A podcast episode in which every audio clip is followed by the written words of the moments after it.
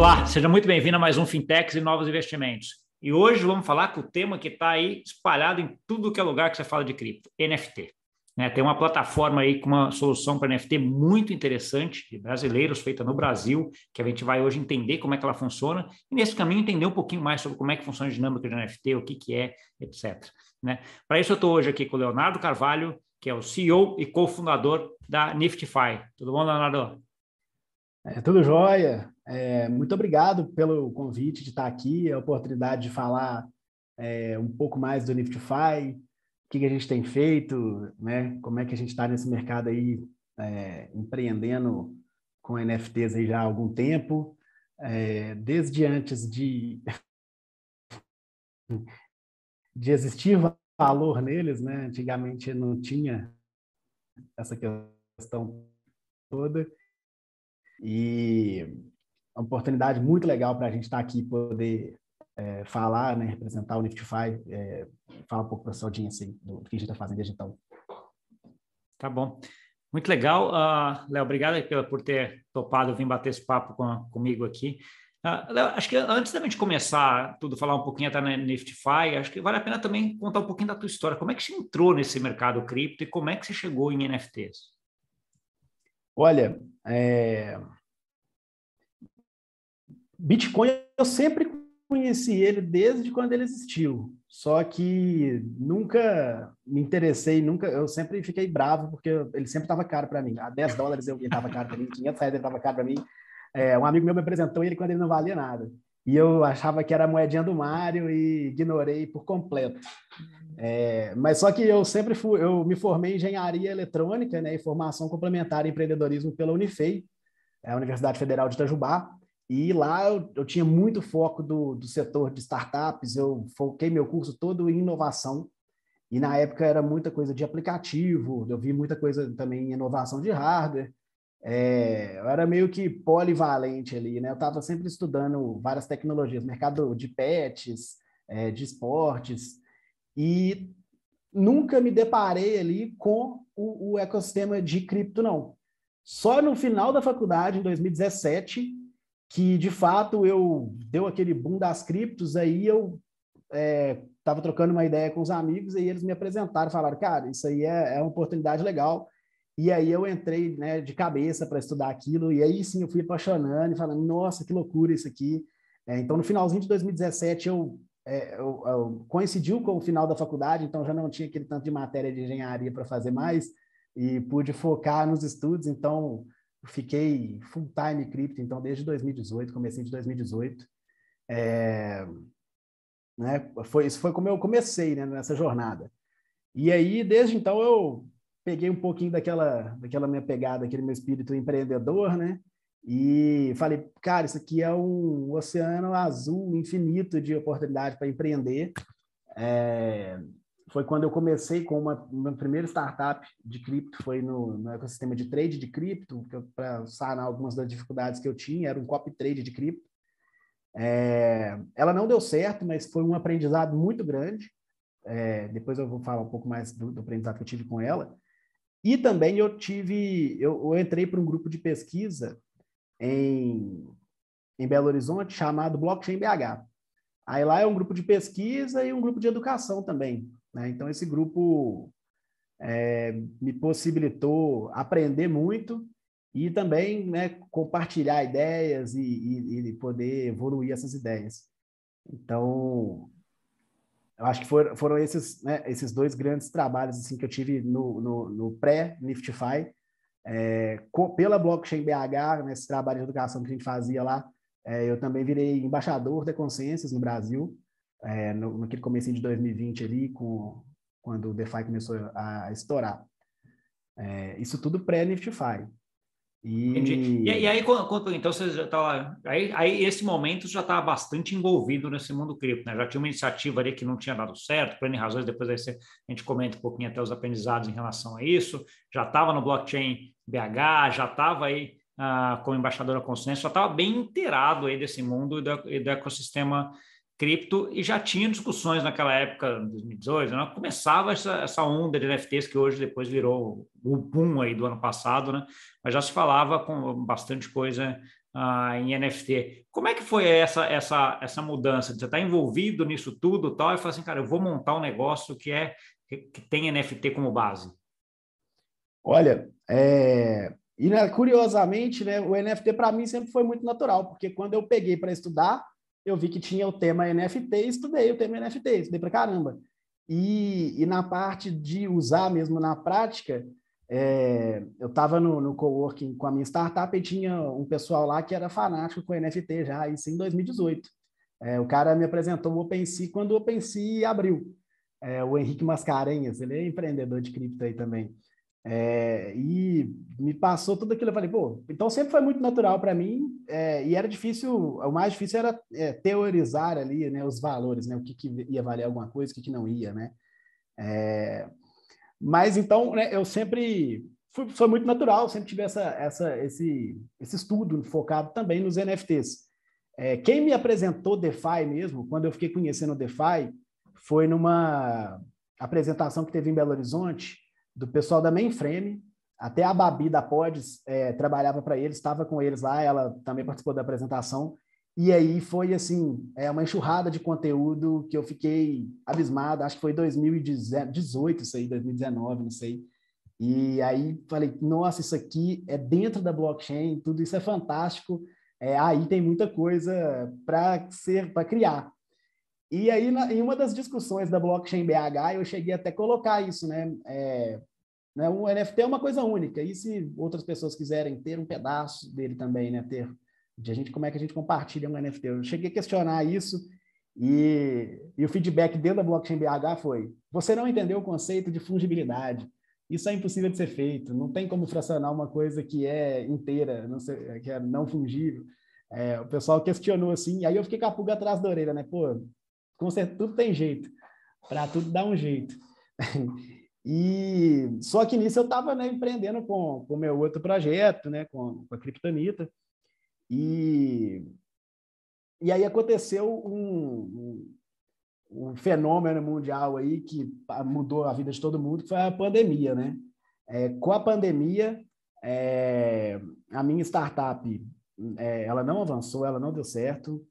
Eu tive que fechar minha sociedade, eu passei por, por aceleradoras, então tive que fazer distrato com a aceleradora para fechar de fato a empresa. É, e, em paralelo, abriu também o hackathon da Et Global, que seria é, presencial nos Estados Unidos. Ele virou online, logo em abril de 2020. E o André da Blockchain BH convidou a gente da Blockchain BH para participar desse hackathon. Eu falei, cara, estou dentro, já estou aberto para novas é, possibilidades na minha vida aqui e vamos, pra, vamos em frente aqui, eu já tenho uma ideia. É... E aí, né, a gente montou esse time para participar do hackathon e eu estava vivendo aquilo, porque eu estava fazendo um distrato com a minha com a minha aceleradora, com meus sócios, e ali eu fui conhecendo né, é, as cláusulas de um contrato de acionista. E aí eu vi que ali estavam os elementos necessários para poder compartilhar a propriedade de um NFT. Aí a gente, é, aí eu falei, galera, ó, meu, minha proposta é a gente compartilhar a, a posse de um NFT e a gente vai pegar um contrato de acionista e aí o que, que a gente fez, né? Como é que foi o processo lá no hackathon, participando do hackathon? A gente colocou todas as cláusulas do contrato no Excel e fomos estudando as cláusulas para ver o que, que, era necessário, o que, que era bom ter, o que, que era desnecessário, o que, que não precisava. Aí tinha drag along, tag along, direito de preferência, é, governança, vários módulos né, dentro do contrato. A gente foi analisando aquilo tudo Aí a gente, aí assim começou a surgir a base do Niftify, né? Do que, que é o Niftify.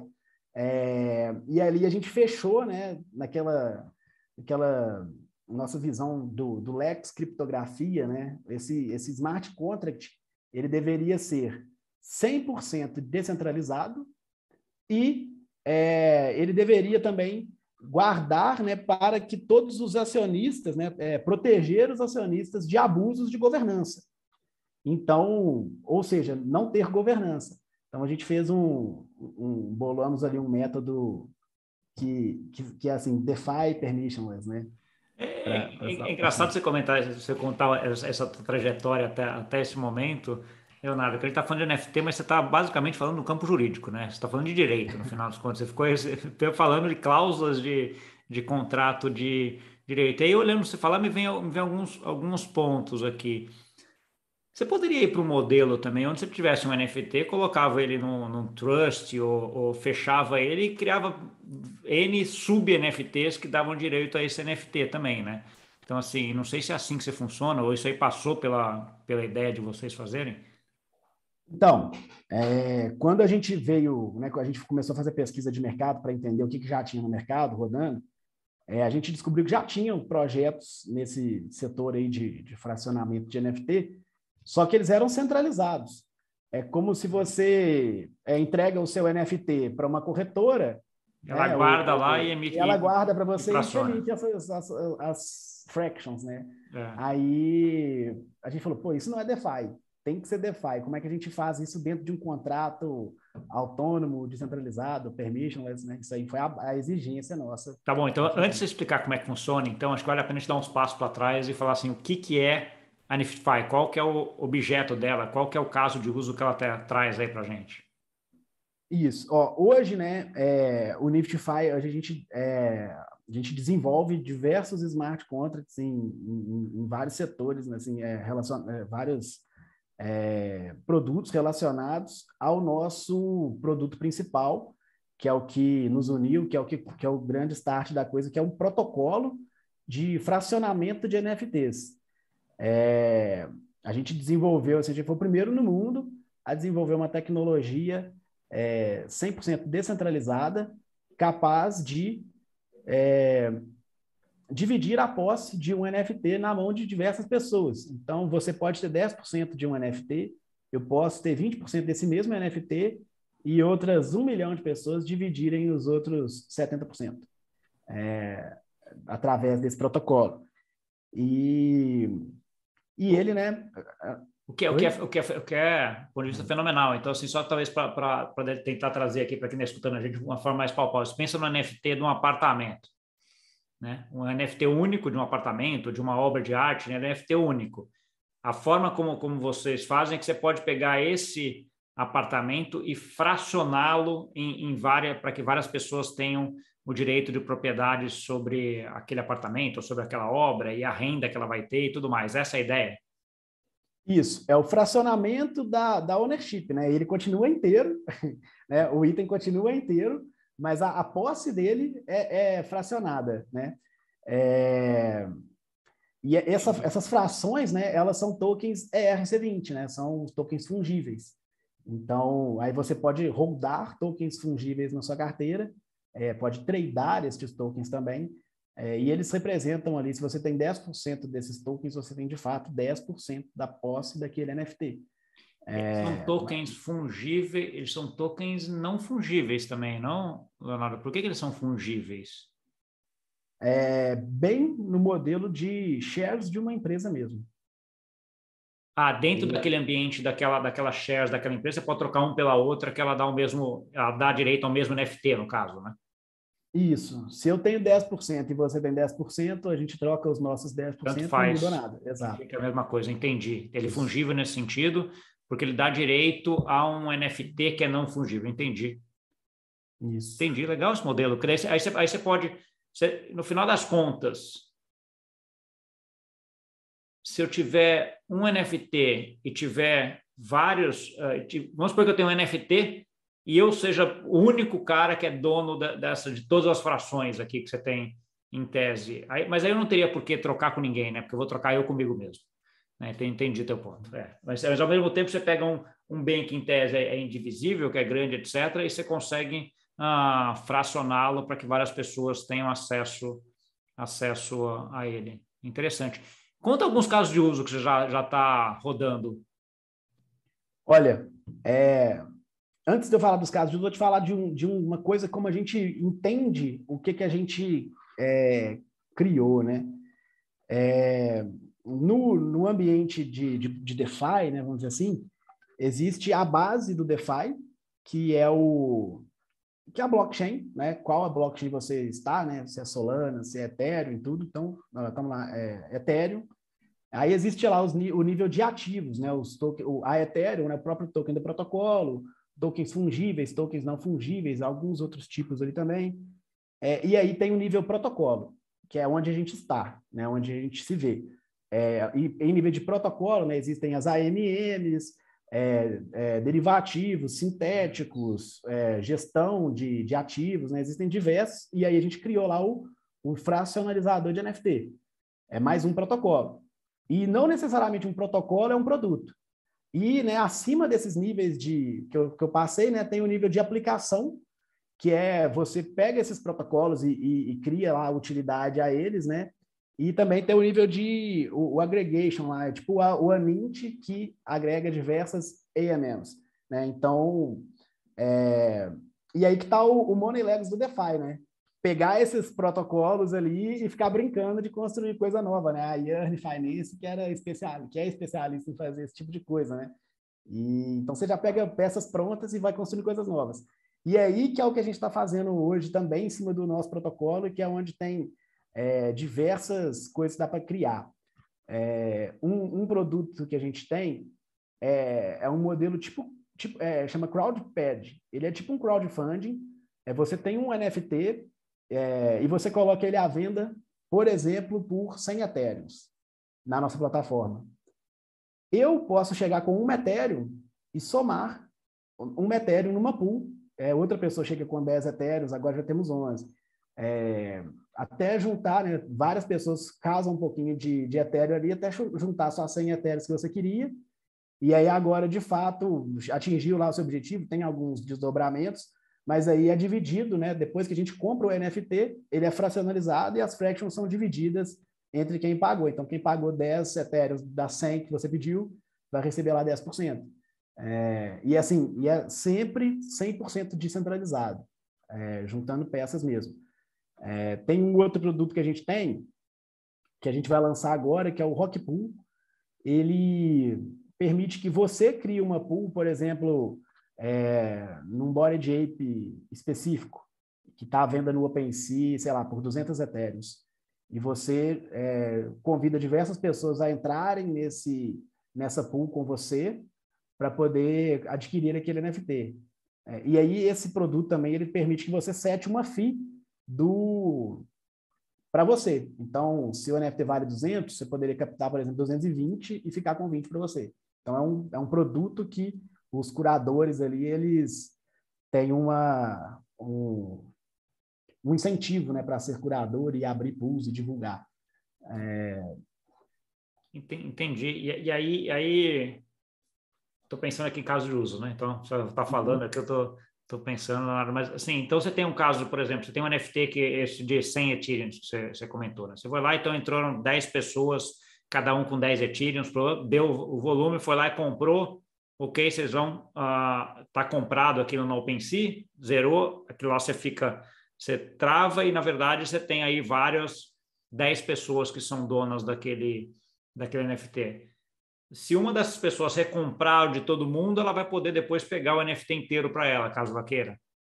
Isso, isso aí vem da base do protocolo, né? É, isso aí é no como funciona o processo de, de fracionamento. É, não detalhei isso para você, faltou. É o seguinte, ele são três processos: é o de fracionalização, redeem e o claim. É, o fracionamento, né? Como é que ele funciona? Você é dono do NFT, vamos pensar no, no, modelo mais básico. Você é dono do NFT e você quer fracionalizar ele. Você vem na nossa plataforma, é, você coloca o NFT em stake, ele fica preso, ele deixa de ser, ele deixa de estar na sua carteira e passa a estar numa, numa outra endereço do contrato, no vault do contrato, e é, você então recebe as fractions. Você escolhe, por exemplo, 100 mil fractions, você vai receber ali 100 mil fractions. Aí agora você tem é, quando você faz esse, quando você prende ele dentro do contrato, você define também um reserve price. Esse reserve price é o seguinte: é um, você coloca ele à venda. O NFT sempre está à venda, ele sempre fica à venda. Vamos supor que você escolheu, nesse caso, mil etéreos. Esse reserve price, ele, na verdade, é um start para um leilão. Ele pode, ser, ele pode subir acima dessas, dessas mil etéreos, mas nunca cair. Ninguém, nem por governança, consegue alterar aquilo. Então, ele está fracionalizado, você tem 100% das fractions. A qualquer momento, você que tem 100% das fractions pode devolver as fractions para o contrato, ele vai queimar as fractions e ele vai te devolver. Tá Porém, se você fizer um airdrop dessas fractions aí para um monte de gente, é, como um prêmio aqui do seu canal, e aí é, você não tem mais 100% das fractions, ninguém tem. E aí uma dessas pessoas que tem 10%, por exemplo, quer ter o NFT inteiro para ela. Ela não precisa de tentar comprar de todo mundo no mercado, não. Ela pode ir direto no, no smart contract, no Vault, e pagar aqueles mil etéreos que estão pedindo, entendeu? Então, ele já tem 10%, ele não tem que pagar mil, ele tem que pagar só 900.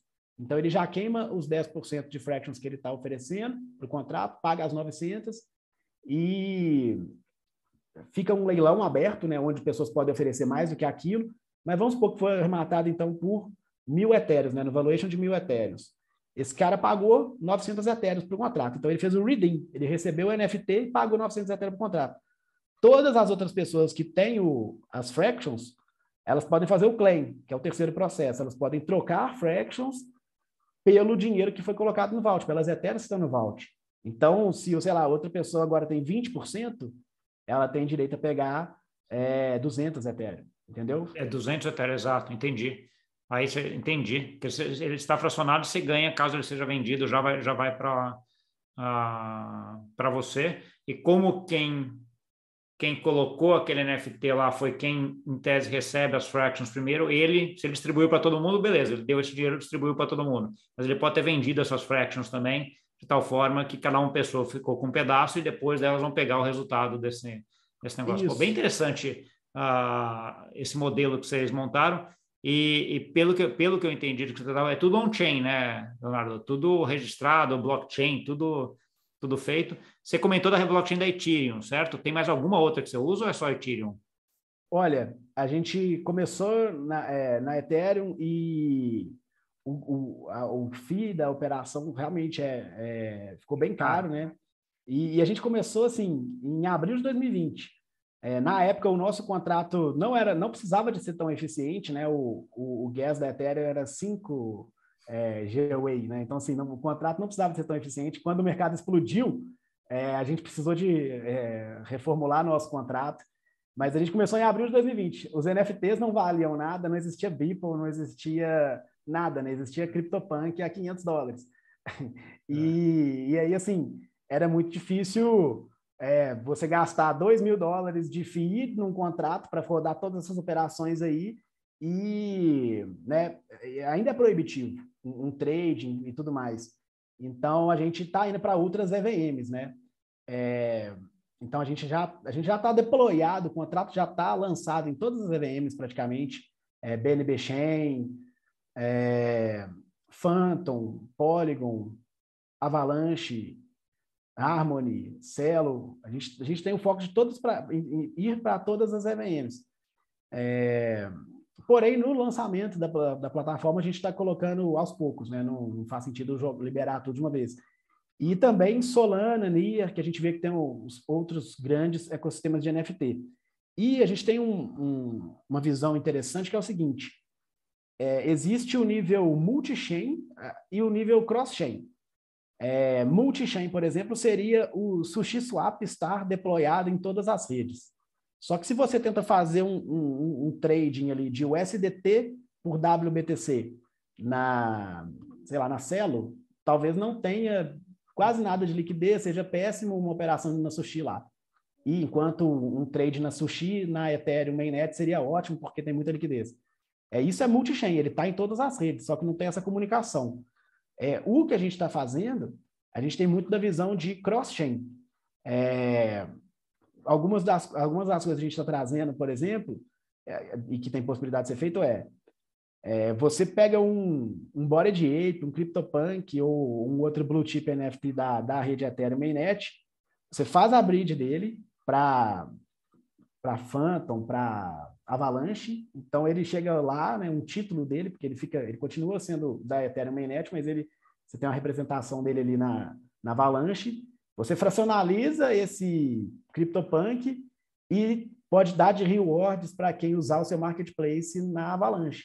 Ou então para você é, né, airdropar um, um token para sua comunidade. sem massacrar o pessoal com as fees da Ethereum, né?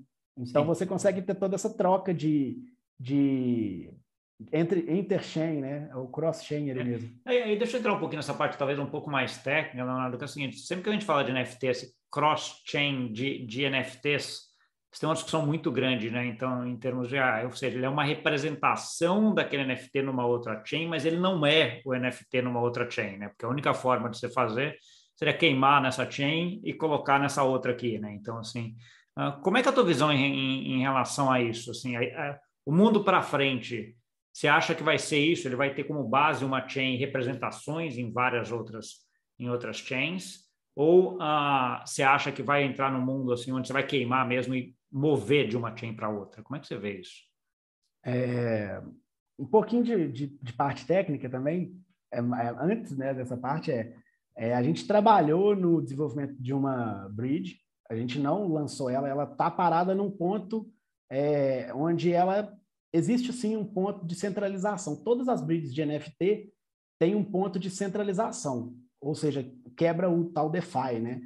É, e aí, o, o que, que dá para fazer como solução numa bridge dessa? Né? Na verdade, você não precisa de queimar o NFT, né? Você tranca ele aqui na Ethereum e emite um título na outra rede. As pessoas trocam lá, quem tem esse título da outra rede tem o direito de ridimar o, o, o NFT original na Ethereum. É, mas a discussão, a discussão, que eu pergunto mais técnica é isso, porque daí, na verdade, você, você acabou, não é que você fez, você jogou o, o, o NFT em si de uma rede para outra, você simplesmente fez um, uma representação dele em outra rede, né? Um Exato. dele em outra rede. Né? Então, assim, aí tem uma discussão de que, pô, mas isso daí, em, em, te, em tese, ah, eu tenho que ter um mecanismo que eu estou guardando ele. É um pouco do teu mecanismo, no final das contas, quando você faz a parte da fraciona, no, do fracionamento, né? Então, assim, você pega, bloqueia ele e fraciona vários outros, né? Para você, Isso. a coisa, é um, mecanismo similar. A gente está falando de, de mudar de, de, de bridge mesmo, é que ele sai, tira ele daqui e bota aqui. E aí você não tem outro jeito a não ser queimar ele aqui, né? É, o Rob da Pods me falou algo nessa linha, que ele estava querendo queimar um NFT da Tesos e colocá-lo na, na Polygon.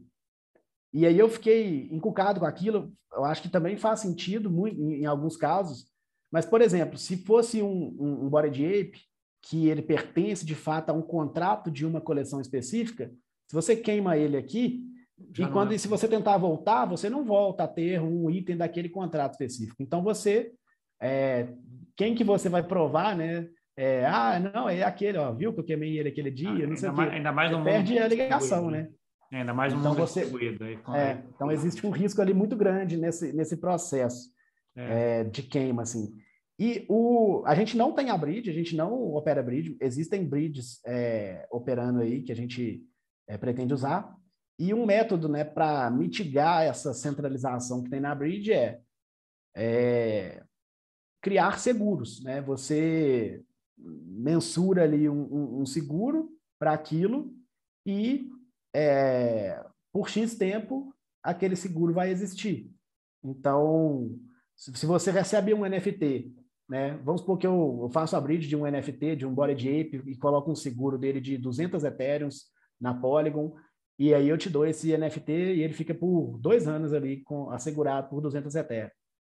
É, esse seguro pode expirar e você não e você deixar de ter seguro.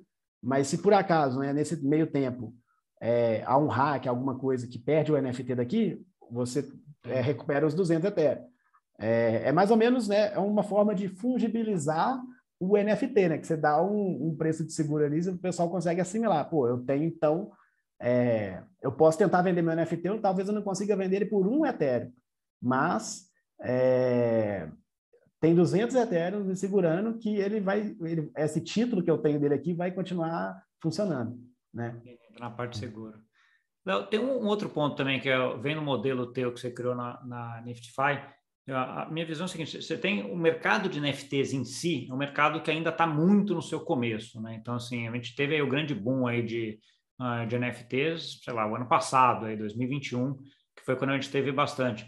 E você já está na frente dessa curva pensando na, na fracionamento dos, dos NFTs.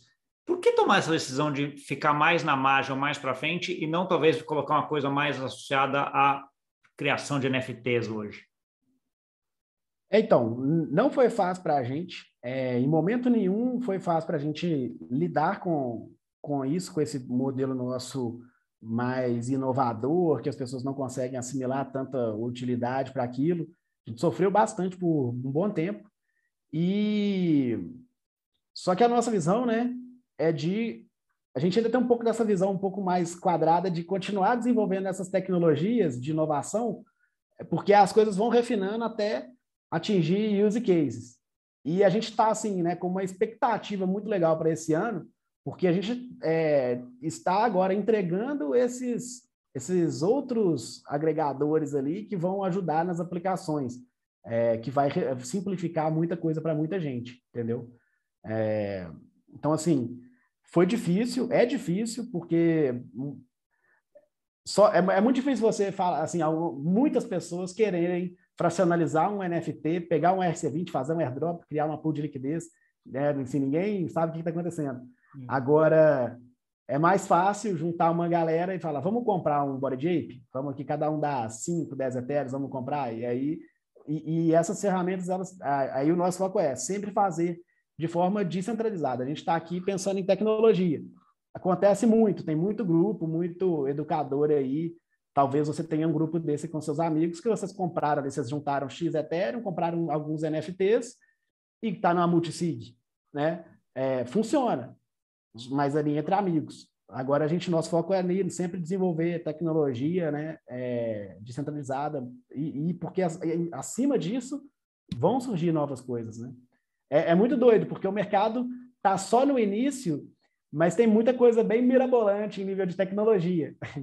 É, quando, de, quando muita... O que eu acho interessante desses teus pontos, e a minha pergunta foi um pouco nesse sentido, porque assim, eu, eu vejo hoje que você está bem na frente do desenvolvimento do que vai ser uh, esse mercado de NFT, bem na margem, né? Assim, aquele que você está desenvolvendo negócio num, num mercado que está começando e que tem um potencial gigante, né? Então, assim, uh, e aí você tem o ritmo das duas coisas, né? Acho que o mercado tem que estar tá, tem que ter mais coisa para ter mais para você aí começar a, a, ter uma atração, atração grande. A, eu acho super, super interessante, importante você estar sempre na, na margem para ver isso, mas ao mesmo tempo tem sempre aquele risco de, caramba, se a velocidade do, do NFTs, etc., não andar na velocidade que você precisa para chegar lá e para se consolidar, pode ser que demore mais do que você uh, espera, apesar de que esse mercado é, sei lá, é explosivo, né? O negócio quando começa a andar, anda porque é uma, é uma maravilha, né?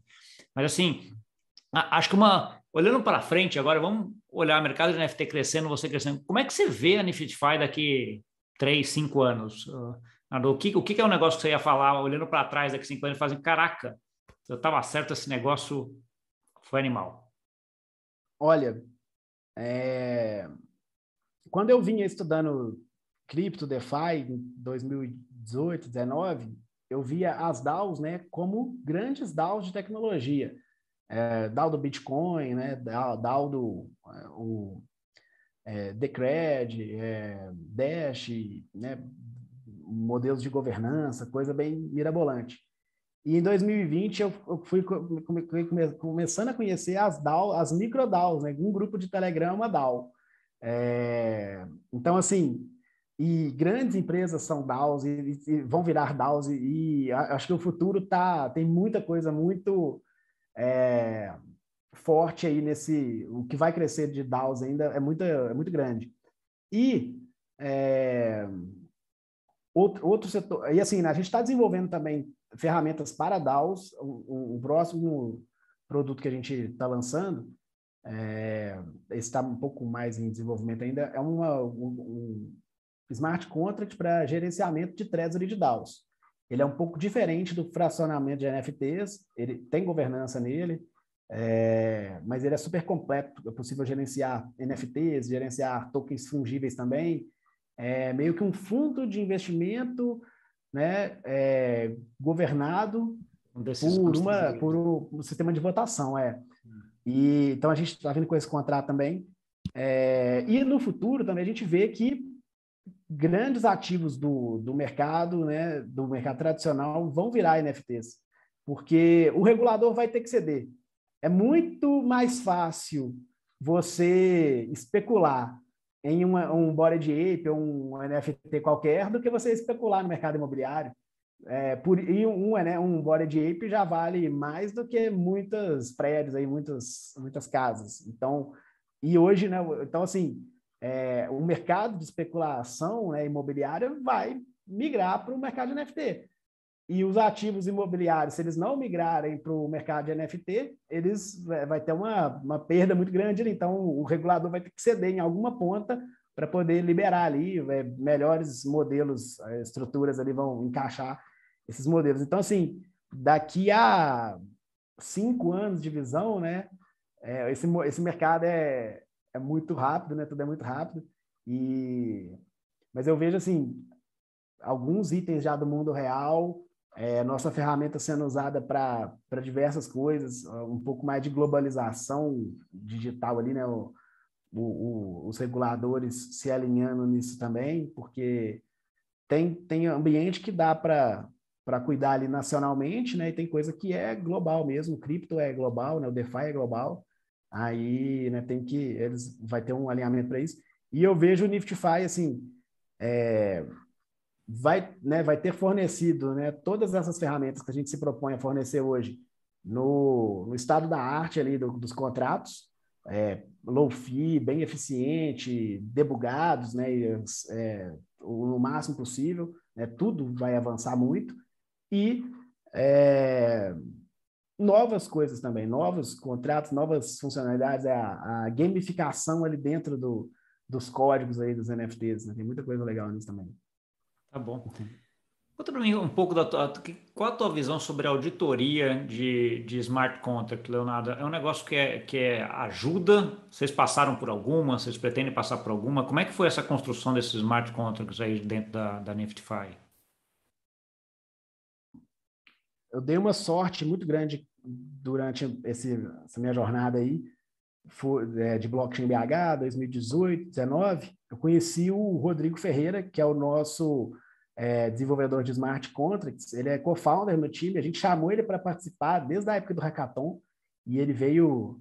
É, se, é, ele, ele, ele topou né, a brincadeira com a gente ali no hackathon e depois é, eu fui mostrando para ele, consegui convencer ele de que era um negócio legal e ele é sócio fundador hoje do time, né? Ele é auditor de, de smart contracts também, né? E desenvolve na smart contracts né, até desde 2016. Então, assim, cara tem muita experiência. Ele é PhD por Yale e então ele está com a gente desenvolvendo os nossos contratos desde sempre. E é, a gente já passou por duas auditorias externas, né? Porque uma coisa é o cara, é, a visão dele própria, né? E outra coisa é, é terceiros olharem para aquilo ali e procurarem vulnerabilidades, que é muito importante. E aí tem dois modelos muito legais. É, tem um modelo tradicional e tem um outro modelo que é bem bacana. O tradicional é o seguinte: é você paga para uma empresa fazer aquilo. A gente contratou duas, que é a Omenícia e a outra é a Certic. É, as duas já auditaram nossos contratos o, o, até dezembro. E o, até dezembro de 2021. E o, um outro modelo de auditoria bem legal, né, é, é como é tudo open source, tudo se desenvolve para a comunidade, né, muitos outros desenvolvedores livres chegam ali e auditam e propõem melhorias, propõem mudanças. É, é um negócio que acontece, né, e é, é, é construção em comunidade, né. Isso é bem bacana também. Isso é legal. Pô, que bom, que legal. Ah, não, porque acho que esse é um ponto, um ponto importante sempre que a gente está falando desses novos projetos, né? Assim, como é que é esses smart contracts que você vai construindo tem que ser bem testados para que a gente não tenha ah, vulnerabilidades, seis com lá, duas, pelo menos duas auditorias, mais um cara que entende muito desenvolvendo mais a comunidade, né? Acho que dá um, um layer aí de, de conforto ah, importante. Olhando um pouquinho para frente, tá, de novo, Leonardo, então assim, e aí me corrija se eu estiver errado. A partir do princípio que a gente começa a tokenizar tudo, começa a ter NFT de tudo, né? E acho que valor mobiliário, imóvel, que é um, um do que você do que você comentou, né? Seria correto falar que assim, eu poderia ver a Niftify como sendo um, um crowdfunding de qualquer coisa? Também, também. É, eu, eu acredito que esse modelo no Niftify é o, é o, né, é o, é o mais interessante, porque você dá acessibilidade ali, todo mundo que entra no crowdfunding é, adquire o item pelo mesmo valuation. É diferente de você fracionalizar aquilo e depois vender fractions. Aí você vende para um por 10, para o outro você vende por 30, para o outro por 100. No crowdfunding, ele já, já sai a mercado, né? ele, ele, é fracionalizado e dividido, todo mundo paga a mesma coisa. Então, esse modelo é bem massa. E, eu acho que sim, é, qualquer NFT, né? E se um NFT é uma casa, não sei, né? Então, assim, qualquer NFT é, é, vai poder ser, ter, ser feito um crowdfunding dele ali, sem o menor problema, porque é tudo tecnologia, né? Quando, em resumo, é tudo linha de código, né? E fluxo. Sim, no final das contas, você consegue, você consegue tokenizar tudo, NFTizar tudo, ou fracionar NFT de, de qualquer coisa, em tese, né? Porque, assim, depois ficar lá dentro... Uh... Mas eu queria pôr um parêntese nisso aí. É, é um detalhe que a gente é, enfatiza no nosso white paper também, é sobre isso. É, vamos supor que a CVM autoriza um banco a emitir um NFT de um imóvel. Então, tudo bem reguladinho, né? E aí eles vendem esse NFT, você compra, outro compra, não sei o quê. Mas em algum momento, é, alguém vem cá e usa essa, essa, essa ferramenta que é open source, o cara usa porque dá para usar. É, o regulador ele pode falar, não, a partir de agora eu não autorizo mais, né? essa casa não vale mais, esse NFT não vale mais essa casa.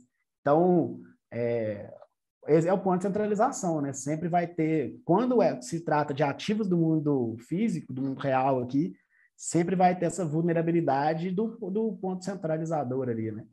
É, mas a tecnologia garante tudo. Então, assim, um body de ape fracionalizado, ele ninguém é, é porque, porque, aí você está tratando do NFT de um ativo que já é já nasceu nesse mundo, né? um ativo que já é digital e não um ativo físico que está sendo representado no campo digital, né? Que aí Exato, essa representação sim. é que tem esse esse layer aqui que aí, aí é, é centralizado ainda, né? Não tem não tem como, né? Tá bom. Eu acho que muito legal a, o papo. A gente tem mais ou menos um tempo aqui que eu sempre sigo. Eu queria que você deixasse aí uma mensagem final aí para quem está quem te ouviu aqui, com to, viu toda essa tua história, e também onde que eles conseguem entrar em contato contigo e com a Niftify. Olha, é, aí pela oportunidade, mais uma vez.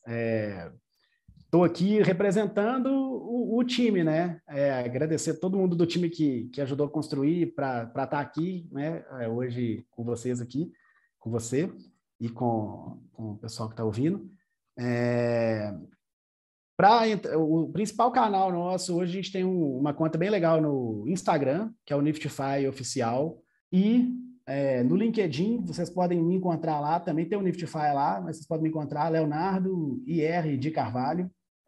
E na nossa comunidade, né? Temos a comunidade do Discord, no Telegram. Eu posso deixar, te mandar esses links depois para o pessoal poder procurar a gente.